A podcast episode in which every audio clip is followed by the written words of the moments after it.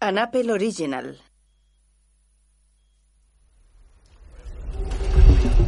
Delante de casa de Susan, dos forenses se llevan un cuerpo en una cama con ruedas. Laney habla con un policía en el porche. En la acera, Poppy se acerca a un anciano. ¿Qué ha pasado? Una mujer ha muerto. Dicen que ha sido un suicidio. Poppy se gira hacia el hombre y alza las cejas. Luego observa a Laney.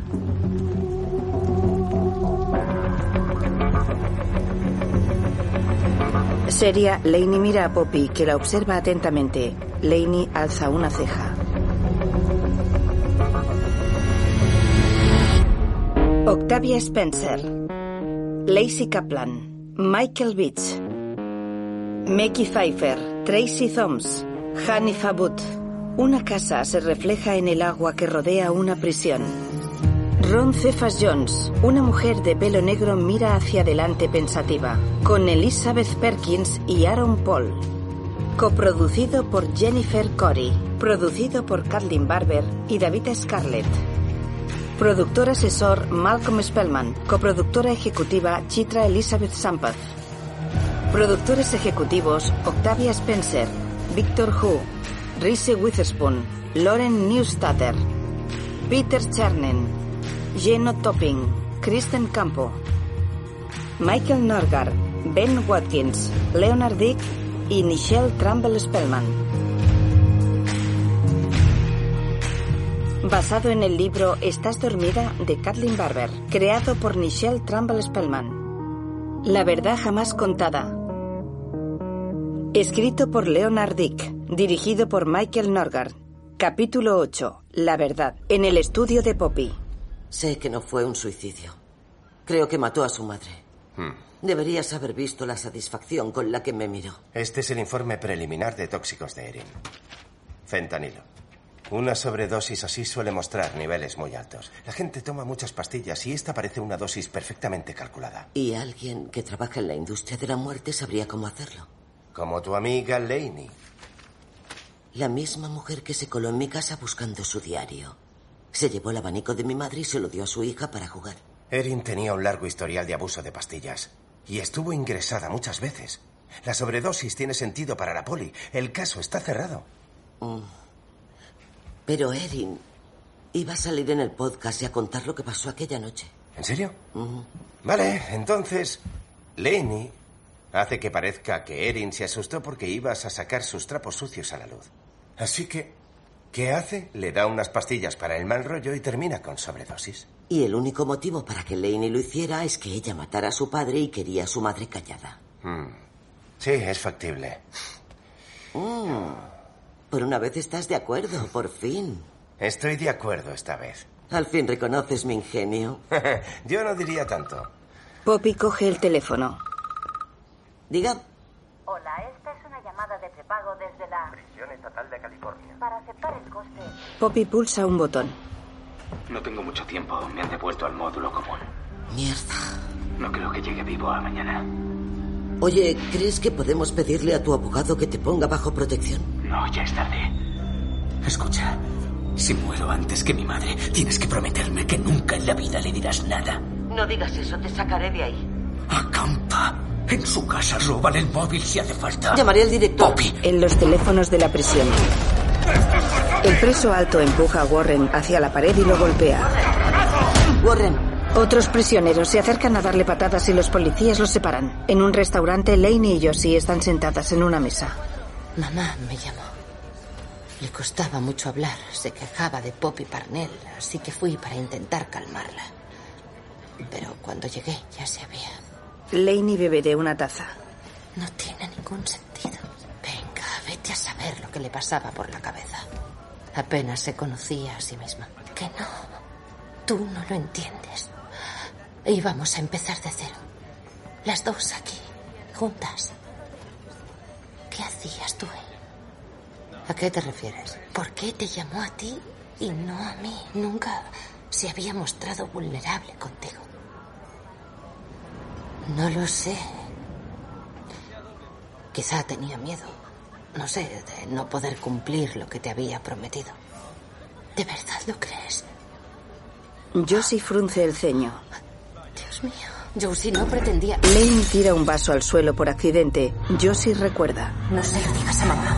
Laney, de joven, cubre un cuervo con una tela. Josie desenvuelve la tela. ¿Eh? ¿Estás bien? En el restaurante. Josie, ¿estás bien? Josie mira a su hermana con el ceño fruncido. Bien, llámame a última hora. Poppy se acerca a Ingram.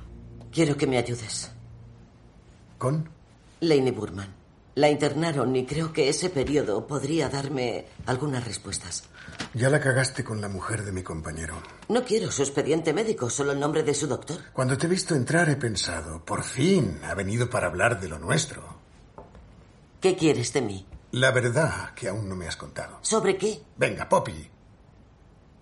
Oye, Warren y yo no podríamos ser más distintos. Pero de algún modo siento que conectamos. Mi destino con el suyo. Me hizo querer luchar por él del mismo modo que lucharía por mí. Igual que luché por mí cuando era solo una niña. Ingram se acerca a Poppy. Cuando eras una niña. He conseguido información sobre tu madre de acogida, Shirley Maxwell. Poppy inclina la cabeza. Pone que se ahogó mientras estabas a su cuidado. No me gusta hablar de eso. Solo intento entenderlo. Se ahogó delante de mí cuando era una niña.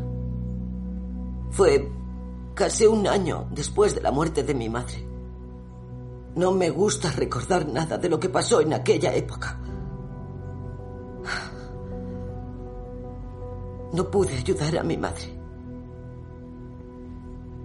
Ni tampoco a Shirley. Y por eso estás tan volcada en este caso.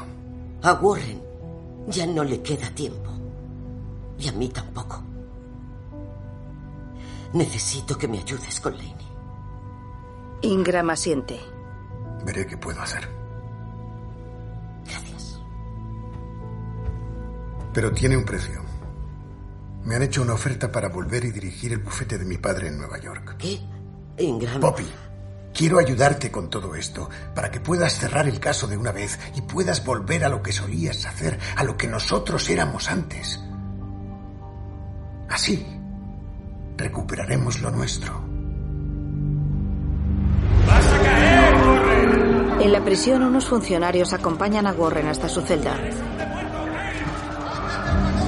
Los otros presos gritan desde sus celdas y Warren golpea una mano contra las barras. Detrás, un hombre se aleja. Warren entra en su celda.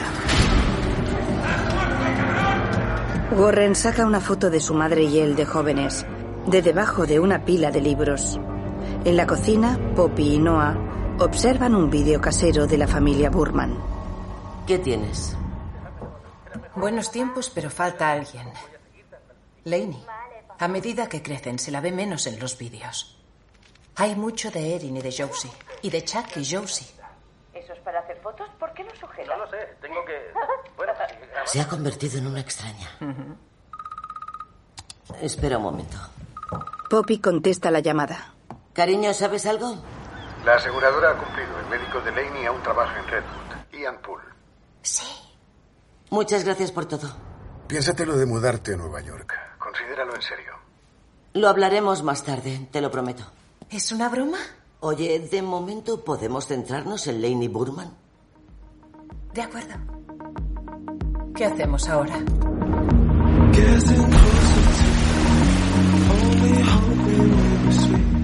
Josie salta a la piscina del hotel y nada.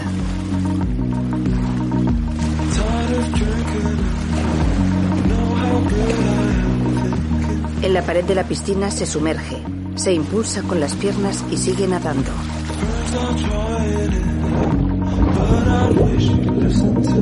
Poppy se acerca a Josie y la espera en el borde.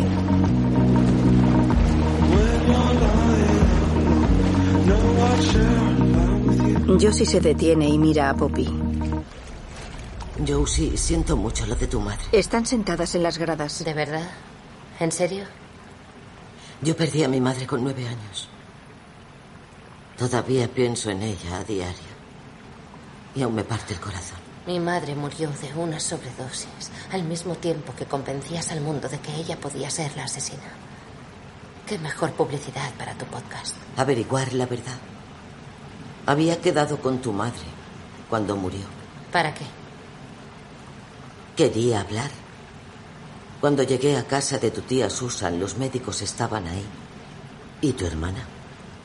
La noche del asesinato, tu madre tomaba un medicamento antialcohol llamado Antavius. Nos emborrachó hasta desmayarse en la fiesta. Ni siquiera probó un trago. Josie evita mirar a Poppy. Pero ya lo sabías, ¿verdad? No tuvo la oportunidad de contarme lo que sabía. Y no creo que fuera accidental. No. Tu hermana fue la que encontró el cadáver. Fue a ella a quien tu madre Basta, llamó. basta. El nivel de droga en su cuerpo no encaja con el típico suicidio. Estaba medido a la perfección. Se acabó. Es Creo que. Laney mató a tu padre. Y cuando supo que vuestra madre quería confesar, también la asesinó. De pie, Josie mira a Poppy con atención. Y ahora eres la única que queda, Josie. Durante 17 años te separaste de ella. Laney de joven intenta ahogar a Josie con una almohada. Te cambiaste el nombre para que no pudiera encontrarte. Si existe una pequeña parte de ti que cree que esto podría ser verdad, entonces deberías ayudarme. Josie se queda boquiabierta. ¿Y qué quieres que haga? Después, Josie se acerca a la recepción del Instituto Redwood de Salud Mental. ¿Puedo ayudarla? Ah, sí, he venido porque necesito una copia de mi historial. El alta me la dio el doctor Poole. ¿Cómo se llama?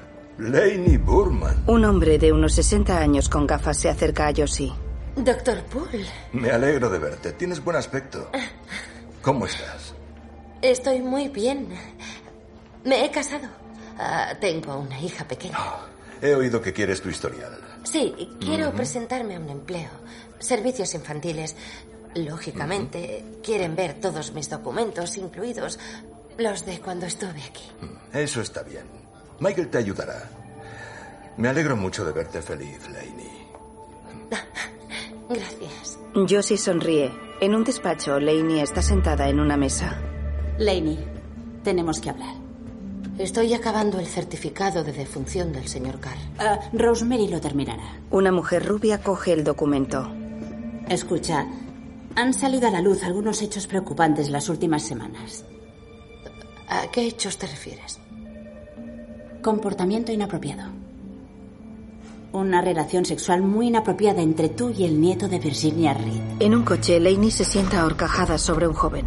Ese podcast sobre tu familia está dando que hablar. Tu perfil se ha hecho popular y él ha hablado, se lo ha contado a varias personas y su padre nos ha llamado. Bueno, tampoco es que fuera un crío. Me temo que debo despedirte inmediatamente. No. No. Dame tu llave. Laney se levanta de repente, busca algo en el bolso y tira la llave sobre la mesa. Toma, quédate la puta llave. Se marcha. En el coche de Poppy, Josie abre un sobre con los documentos del instituto. Los ojea.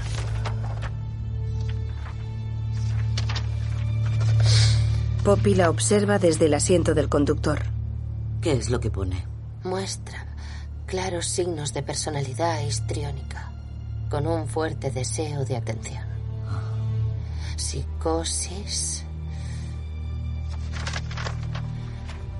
Al mismo tiempo, la paciente demuestra una insana obsesión con su hermana gemela, Josephine Burman, que raya lo patológico. A menudo no puede distinguir sus propias acciones de las de su hermana. Describe estar separada de su hermana como un gran dolor físico agudo.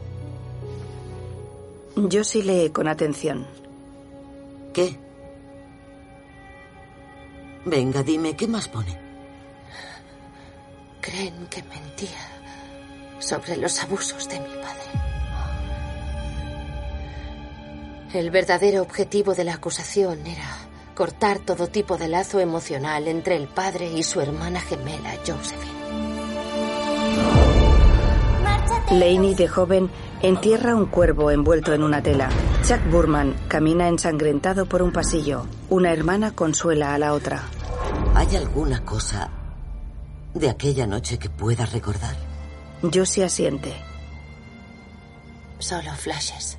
Todo es inconexo. La cara de mi padre, el batir de unas alas, sangre. Me gustaría enseñarte algo. En su casa, Laney entra en el dormitorio y encuentra a Alex haciendo maletas. ¿Qué ocurre? Me llevo a Ella a Tahoe. Ah, ¿Pero por qué? La poli ha ido a mi trabajo preguntando por tu conducta con tus clientes. Oh, por Dios, la puta de mi jefa. Dice que les robas medicamentos. ¿Qué? Joder, Alex, pero si ni siquiera mi madre ha muerto hace nada. Venga, ¿puedo Joder. ¿Qué estás haciendo? Alex saca tubos de pastillas de un cajón de la cómoda. Son de tus pacientes. Escúchame, puedo explicártelo todo. Me gustaría oírlo. Yo no pude. Laney se mueve nerviosa. ¿Lo hiciste? No, nunca se me ocurriría acostarme con un cliente que... Y te juro que no tengo No me ni idea- refiero al puñetero cliente. ¿Y a qué te refieres entonces? Me he acostumbrado a no hacer preguntas en este matrimonio. ¿Por qué empezar ahora? Alex coge la maleta y se aleja. ¿Piensas volver? ¿Vas a traerme a Ella? Laney observa cómo Alex se marcha. En San Quintín, Warren está sentado en la celda de un tatuador.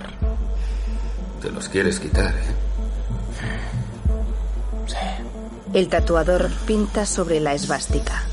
Aún me acuerdo cuando te los hice hace años. Y que pensé, este chico no tiene ni idea. ¿De dónde coño se mete? Sí, lo sabía. Por eso estoy aquí ahora. La tinta negra oculta varios tatuajes en su antebrazo. Hecho. Ya puedes irte. Genial. Gracias. Warren le entrega un paquete de cigarrillos. Quitártelos. Sabes que es tu sentencia de muerte. Yo ya estoy muerto. No del modo que te matarán ellos. Por esto. Mi cuerpo lleva tiempo muerto. Puede que esta sea la única forma de salvar mi alma. Se baja las mangas.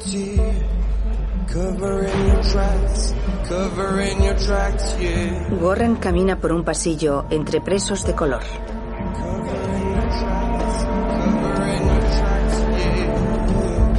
En el estudio de Poppy, Josie observa la estructura. Bajo el título de familia Burman hay fotos de Chuck, las hermanas de jóvenes, la familia entera y Susan Carver. Josie baja la mirada y niega con la cabeza. Se gira hacia otro lado de la estructura.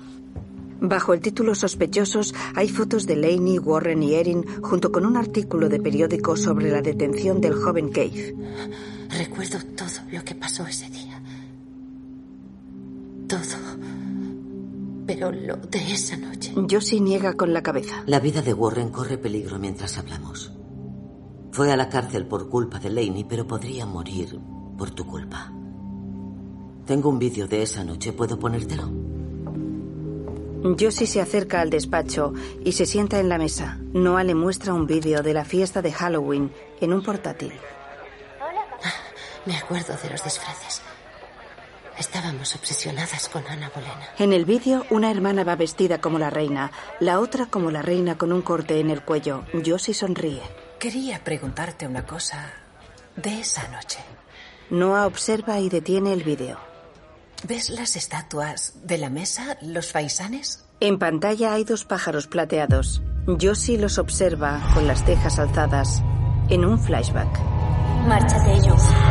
Laney entierra un cuervo cubierto con una tela en el descampado. De jóvenes, Laney cava con las manos y Josie recoge la tela. La desenvuelve y descubre un faisán plateado. Una mano recoge la estatua de la mesa en el pasillo. No se lo digas a mamá, ¿vale? Laney vuelve a enterrar la tela. En el estudio de Poppy, Josie mira hacia adelante, reflexiva. Poppy deja una foto delante de ella.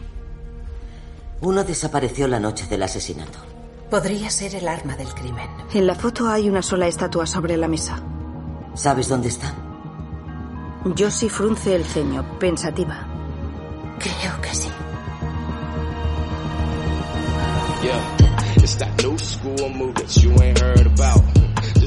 En la lavandería de la prisión, Warren se detiene delante de un grupo de presos de color. El cabecilla del grupo está sentado detrás de ellos.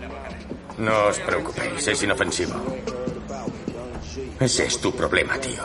La gente que prospera aquí suele ser muy dañina. Dejan pasar a Warren, que se acerca al cabecilla con la cabeza gacha. Oye, seguro que conoces mi situación. Necesito ayuda.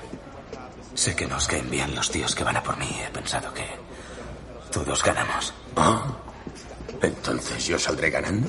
Solo puedo decirte que haré lo que sea para conseguir tu protección. ¿Vale? Drogas, móviles, tabaco. ¿Quieres vivir? No me caes mejor. Porque odia a tu gente mucho más. Reigns, no son. Ellos ya no son mi gente. Warren le muestra los tatuajes cubiertos en su brazo. Porque una mujer negra te ayude a ver la luz, de repente tiene que importarnos a todos. Joder, escucha. Yo me he quedado sin opciones. Aún así, estamos muy tranquilos. Protegerte sería ir a la guerra. Podría perder a uno de esos cabrones por ti. No te ayudaré. El cabecilla lo mira atentamente. Warren se gira y se aleja. Pasa detrás de varios presos que doblan ropa.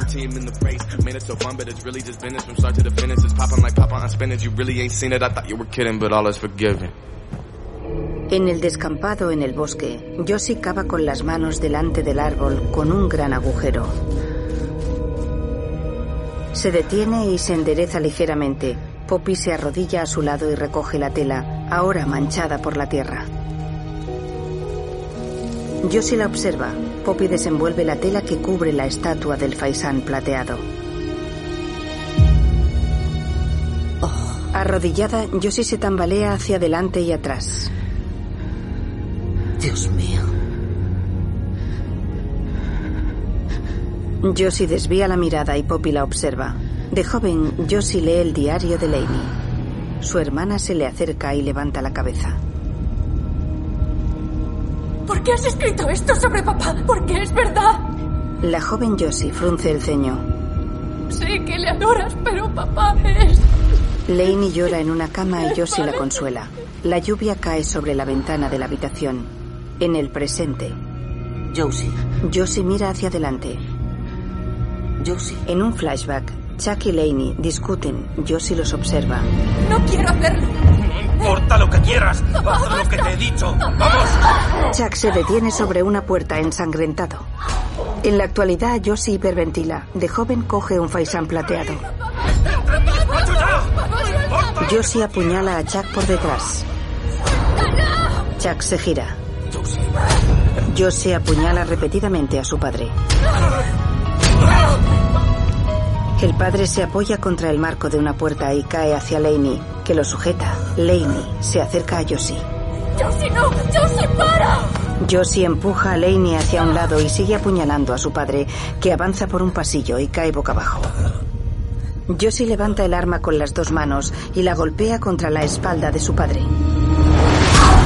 En el presente. Dios mío. ¿Qué ocurre, Josie?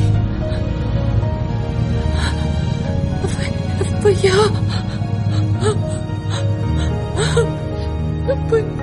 Yo. De noche, en un solar, Leine está apoyada contra su coche. Poppy sale de otro coche y Josie se queda dentro. Soplaste y soplaste y echaste la puerta abajo. ¿Y para qué? Para nada. Warren quedará libre. Sí, y la tierna e inocente gemela buena Josie ocupará su lugar. Imagina lo que le pasará ahí dentro. Por tu culpa. Todo porque tenías que meterte en nuestros asuntos. Si tuviera que ser yo, no me importaría, pero Josie, a ella se la comerán viva. Es la gemela débil, siempre hay una. Y tú te librarás con todas tus mentiras. Mentiste en que tu padre abusaba de ti, sobre Warren. Solo protegía a mi hermana. ¿De que fuiste tú? Te has vuelto loca. Acepta la culpa o Josie pagará el precio de lo que hiciste. Lo dijo tu médico. La quieres demasiado. Así que demuéstralo. Protégela.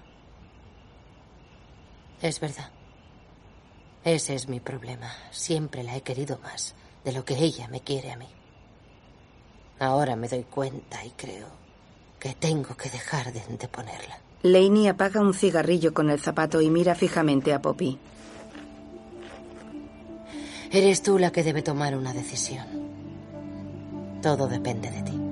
Laney se aleja. Más tarde, varias luces iluminan el puente de la bahía. En Tenok, Poppy está sentada en la barra. Desiree trabaja.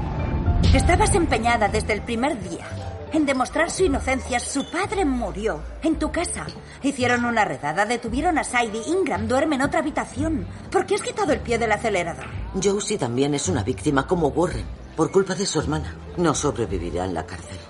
Tu trabajo está hecho. Lo hiciste para averiguar la Lo hice para... Poppy agacha la cabeza.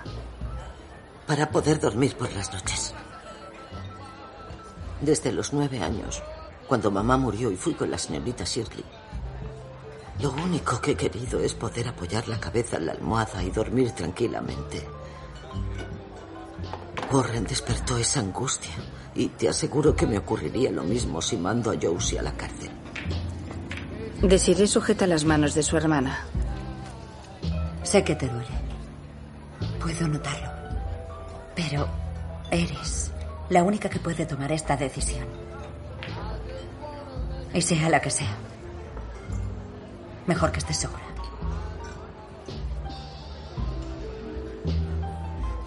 Desiree coloca una mano sobre la de su hermana y la deja ir. Poppy bebe de un vaso y hace una mueca.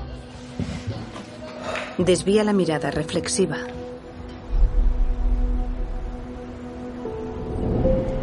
De día una neblina se esparce por la bahía. En su estudio, Poppy está sentada delante del portátil y lleva auriculares. En la página de su podcast escribe el título Warren Cave capítulo 8. Levanta la cabeza y termina de escribir el título. La verdad. Empieza a grabar. Cuando era una niña, mi madre tenía una frase enmarcada en la encimera de la cocina. Cuando me fui de casa me la llevé. Inconscientemente jugó un papel importante en lo de ser periodista. Defiendo la verdad. Da igual quien la cuente. Defiendo la justicia por encima de quien sea. Da igual. Malcolm X. El problema es que el hermano Malcolm no dijo lo que debías hacer cuando la verdad y la justicia no van de la mano. Imaginad por un momento, tiráis una pequeña piedra al océano sin darle la menor importancia. Y os olvidáis, pero las pequeñas ondas que forma esa piedra en el agua crean una ola gigante en la otra orilla. Este podcast es esa ola. Y ha golpeado de lleno la vida de las personas a las que ha afectado. Lo ha dado. No. Yo lo he dado todo en la búsqueda de la justicia. Justicia, una palabra más fluida de lo que yo creía. Hice lo que tenía que hacer y ahora pagaré el precio. La justicia ha significado algo distinto para todos los implicados en este caso. No dejes que mi madre muera sola. Eso fue cierto en 1999 y lo es ahora. Al principio de toda esta serie me disponía a encontrar respuestas. Y lo he conseguido. ¿Pero a qué precio? Para los Burman, para los Kelly, para mí misma. ¿Hasta dónde puedo llegar para enmendar un error? ¿Qué estoy dispuesta a perder? ¿Y quién soy si no voy a arriesgarlo todo para arreglar las cosas? En otro lugar. Viernes 10 de mayo, 4 y 6 de la tarde, policía de Minlo. Esta es la declaración grabada de Josephine Burman. Josie. Una cámara graba a Josie. ¿Puedes repetirlo más alto? ¿Quién mató a su padre? Josie está sentada delante de una policía. Mi madre. ¿Su madre, Erin Burman? Sí. ¿Por qué su madre mató a su padre? Para protegerme. Mi padre La policía habla ahora con Laney. Había abusado sexualmente de mí durante años. Mi madre encontró mi diario. Lo leyó y solo quería protegerme. En el lugar del crimen. ¿Qué habéis hecho? Hay un viejo roble en el bosque. Es un lugar muy especial. Fuimos allí y desenterramos una cápsula del tiempo de cuando éramos niñas y en su lugar encontramos esto. El faisán plateado. La encontramos de pie junto al cuerpo y nos dijo que juráramos guardar el secreto. Éramos unas niñas asustadas. Solo éramos unas niñas. En una chimenea queman varias cartas. Os he dicho que volváis a la cama. ¡Deprisa!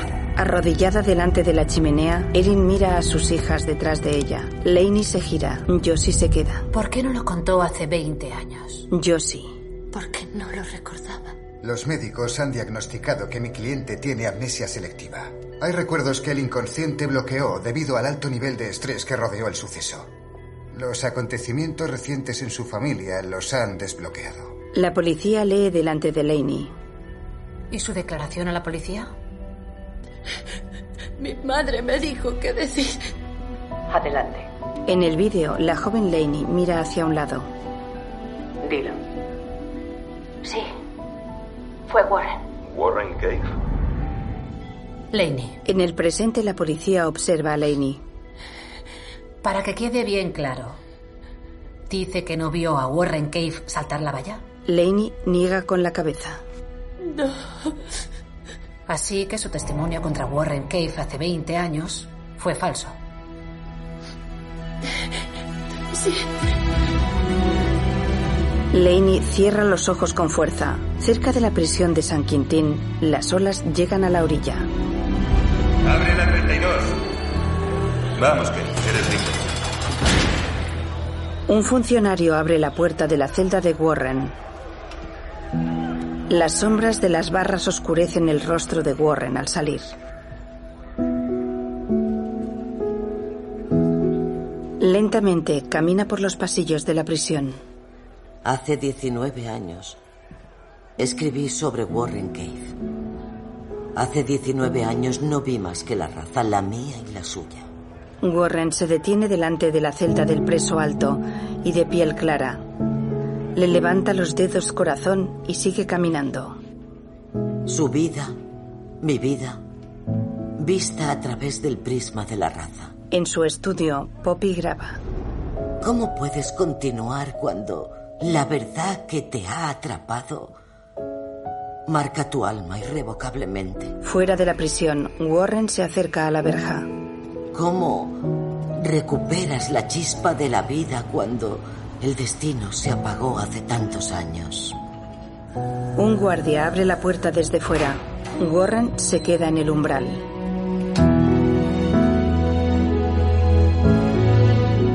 Levanta la cabeza y encuentra a Poppy, que lo espera delante de su coche. Warren se le acerca. La guardia cierra la puerta. Warren observa a la mujer y luego a Poppy. Warren encorva los hombros y agacha la cabeza. ¿Cómo encuentras la voluntad de seguir adelante cuando ni siquiera sabes en qué dirección vas? Ahora Warren entra en la casa de su madre. Sube por las escaleras y se detiene. Ahora está al lado de su madre, que está tumbada en la cama.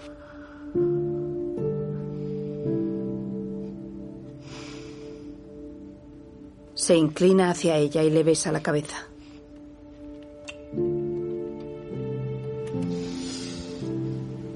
Se sienta en una silla. Melanie no se mueve. Hola, mamá. Soy yo. Warren la observa con atención. Agacha la cabeza.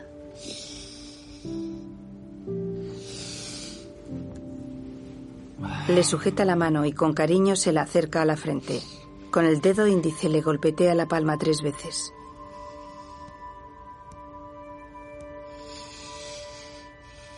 La mira con atención. Melanie se mueve y abre los ojos ligeramente. Tío. También te quiero. Warren se contiene las lágrimas y Melanie sonríe. Gorren le sujeta la mano con fuerza y fruñe el ceño. Le besa la mano y cierra los ojos.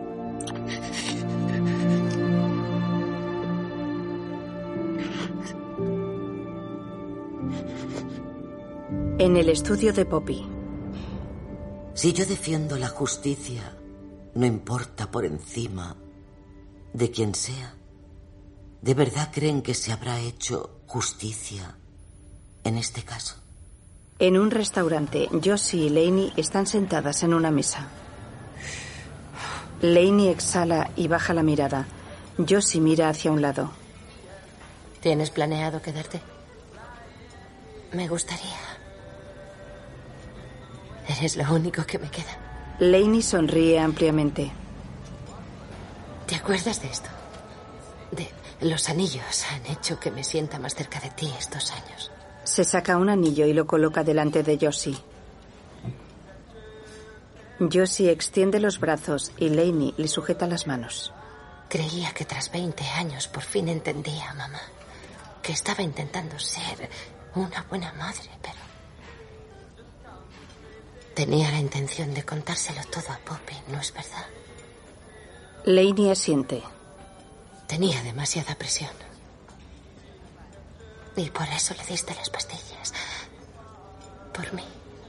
Laney mira a su hermana y baja la mirada. Sí, bueno, todo lo que hago es por ti. Siempre. Josie asiente ligeramente. Te quiero más de lo que tú me quieres a mí, ¿recuerdas? Josie sonríe y baja la mirada. De jóvenes, las dos hermanas dan vueltas cogidas de las manos. Es verdad, pero no está bien, Laney. Estás muy enferma. Poppy tenía razón. ¿Laney Dan? Dos policías se acercan a la mesa y Josie se marcha. Josie. Queda detenida por la muerte de Josie. Erin Burma. Espera, no. Las manos Josie, a la espalda. Josie. Los policías detienen a Laney. Josie. ¿Es esto justicia? ¿Es posible que haya hecho más daño que bien con mi viaje al pasado? Por mi parte... Bueno. Creo que mi veredicto lo dictaminará el jurado que haya en el cielo. Poppy se quita los auriculares. Abre la puerta de la casa. Marcos, ¿qué haces aquí? ¿Puedo pasar? Claro. Oye, Desiree me ha dicho que te vas a Nueva York. ¿Es verdad? Sí, eso parece, pero... Hmm. Bueno, seguramente sea la mejor. Mm, es lo que quiere Ingram, pero yo no lo sé. Marcus se sienta. Escucha, si te sirve de algo, yo tenía pensado dejarlo. ¿Qué? Poppy se sienta a su lado. La investigación. Ya sabes, lo de ir juntos. Por ahí, tú y yo.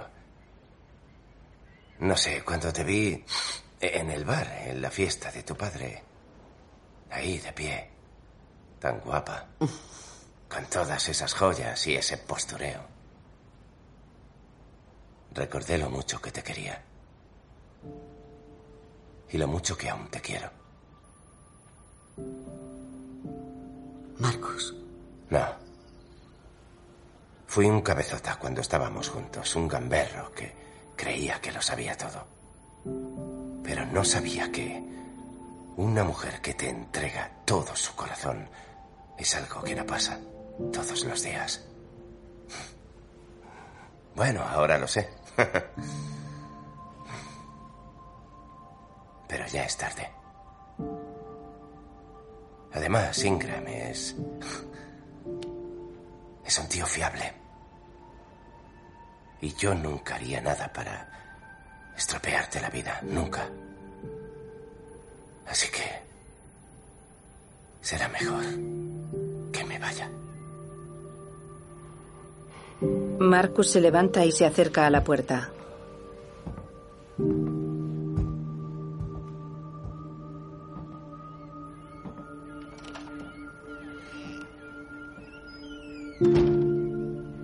Más tarde, Poppy quita las imágenes de la estructura. En el primer episodio os conté que este programa sería diferente. que este programa no solo trataría de Warren Cave, sino también de mí. La pregunta ahora es, ¿quién soy yo en esta etapa del viaje? Por fin me habré convertido en la auténtica yo. Quizá la auténtica Poppy Parnell se ha escondido a una mayor profundidad. Solo el tiempo, el próximo reto, la próxima adversidad, el próximo encuentro con el destino lo dirán. Soy Poppy Parnell. Gracias por escucharme. Poppy termina la grabación. Coproductora Emily Fenster. Con la presencia de Catherine Lenasa, Annabella Sierra, Brett Cullen, Billy Miller, Nick Bishop, Molly Hagan, Ariana Ortiz, Abby Bramell, Andy Mackenzie, Noel Arthur.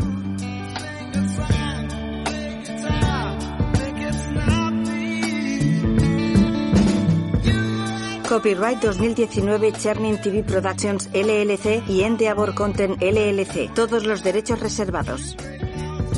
Chernin TV Productions, LLC y Endeavor Content LLC son los autores de esta obra cinematográfica o audiovisual por el artículo 15.2 del Convenio de Berna y todas las leyes nacionales que lo apliquen.